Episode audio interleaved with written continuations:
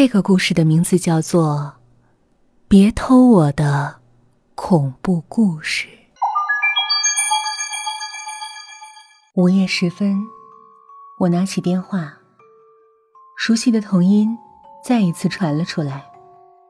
那个小女孩说：“姐姐，我继续给你讲故事吧。”我说：“好啊，小青妹妹真乖，姐姐会认真听的。”与此同时，我按下了电话的录音键。小青悠悠的讲了起来。半个小时之后，他准时挂断了电话，而我则两眼发光。根据录音，把小青讲的故事飞快的整理出来。之后，我急不可耐的把故事发到网上。那里已经汇集了许多的粉丝，正等着我午夜讲故事呢。太好了，我要发财了。我是一个恐怖小说家，前几年作品还不错，可是近些年灵感越来越少，眼看着这碗饭就吃不下去了。就在我徘徊焦虑，天天在屋里摔茶杯的时候，一个打错的电话，改变了我的命运。打电话的小女孩叫小青，也就十岁左右的样子吧。她说。他想和我聊聊，想给我讲故事。我才不想听小女孩讲什么大灰狼、小白兔的故事呢。我正想挂断电话，然而那女孩却悠悠的开始讲了一个恐怖故事。天哪，这是我听过最好的恐怖故事。它真实曲折，而且经小女孩的复述之后。极具文学色彩。经过聊天，我了解到，小青是个残疾孩子，不如哥哥受宠，每天被爸妈关在屋里。年幼的他在孤寂中学会了写故事，但他除了电话，没有其他与外界沟通的工具，所以只能打电话把故事讲给陌生人。听了他的话。一种邪恶的想法从我的心头升腾起来。他有好故事，但他不会投稿，甚至不会上网。如果我能拴住他，把他的故事据为己有，那么我的成功就指日可待了。于是，我劝说小青只给我一个人讲故事，而且每天至少讲半小时。这个无聊的小女孩同意了，她甚至以为我是个有爱心的大姐姐。她讲的是很长的故事，曲折离奇，细节丰富，所以，我把这故事编成了连载，放在网上。故事很快就火了，每天都有一大堆人等着我更新。实际上，我算是盗文，甚至可以说。是抄袭，但是我没有一丝愧疚之心，毕竟我和小青是各取所需，他有了听众，我赚到了银子，对不对？所以我对外只字未提小青的事儿。不知道怎么回事儿，这天晚上小青没有打电话。我从来不主动拨给他，但我忍不住了，我还有一堆粉丝等着我呢。于是我壮着胆子打了过去。电话半天才被接听，接听之后，却没人说话，只听到一种呜呜咽咽的哭声。随着哭声越来越清晰，突然我听到了一声惨叫，那么凄厉，令人毛骨悚然。我急忙挂了电话。大约半小时之后，电话回拨了。依旧是小青，他的声音很平静，像是什么都没有发生。但我依稀听到了一点哭腔。我想问问他发生了什么，但我一开口，却还是那句：“讲故事吧。”我真是残忍的人。小青照常讲了故事，我也照例发到了网上。今天的粉丝等了很久，所以他们互相聊起来。就在这个时候，我看到了一个叫吴不言的人在我的故事下面留言，他说：“这故事像是真的，而且描写的地点好像就在我家附近吧。”他的留言下面引发了一堆人吐槽，大家都说他异想天开，但是他的另外一条留言却让我大吃一惊。他说：“刚才我家邻居出现了件怪事儿，他的房子里传出凄惨的叫声，特别吓人。过了没一会儿，就有一件带着血的衣服从窗口丢下来了。这引起了我的注意，我留言给他：‘你说的是真的吗？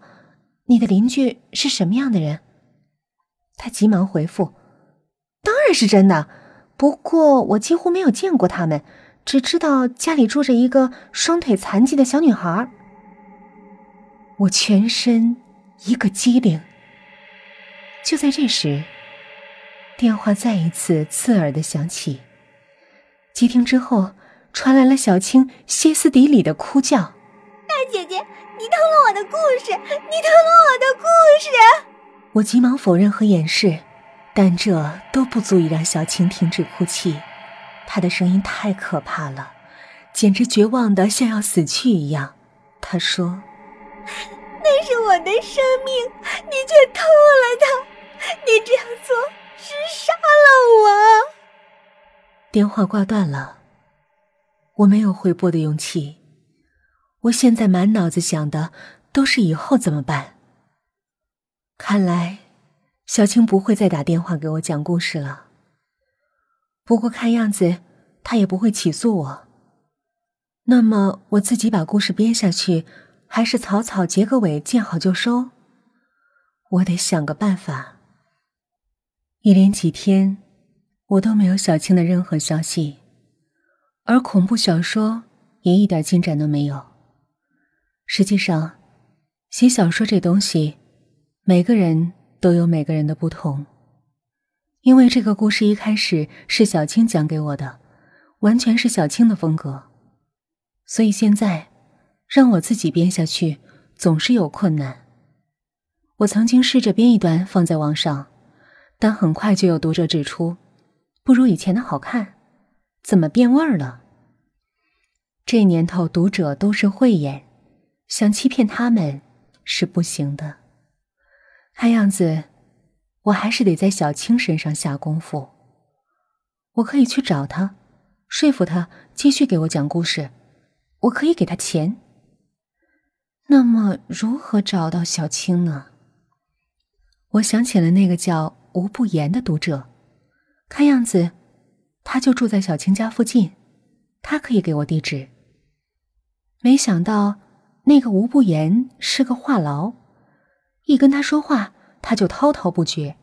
他说，他也想写小说，想出名，他想拜我为师，他还想找个女朋友。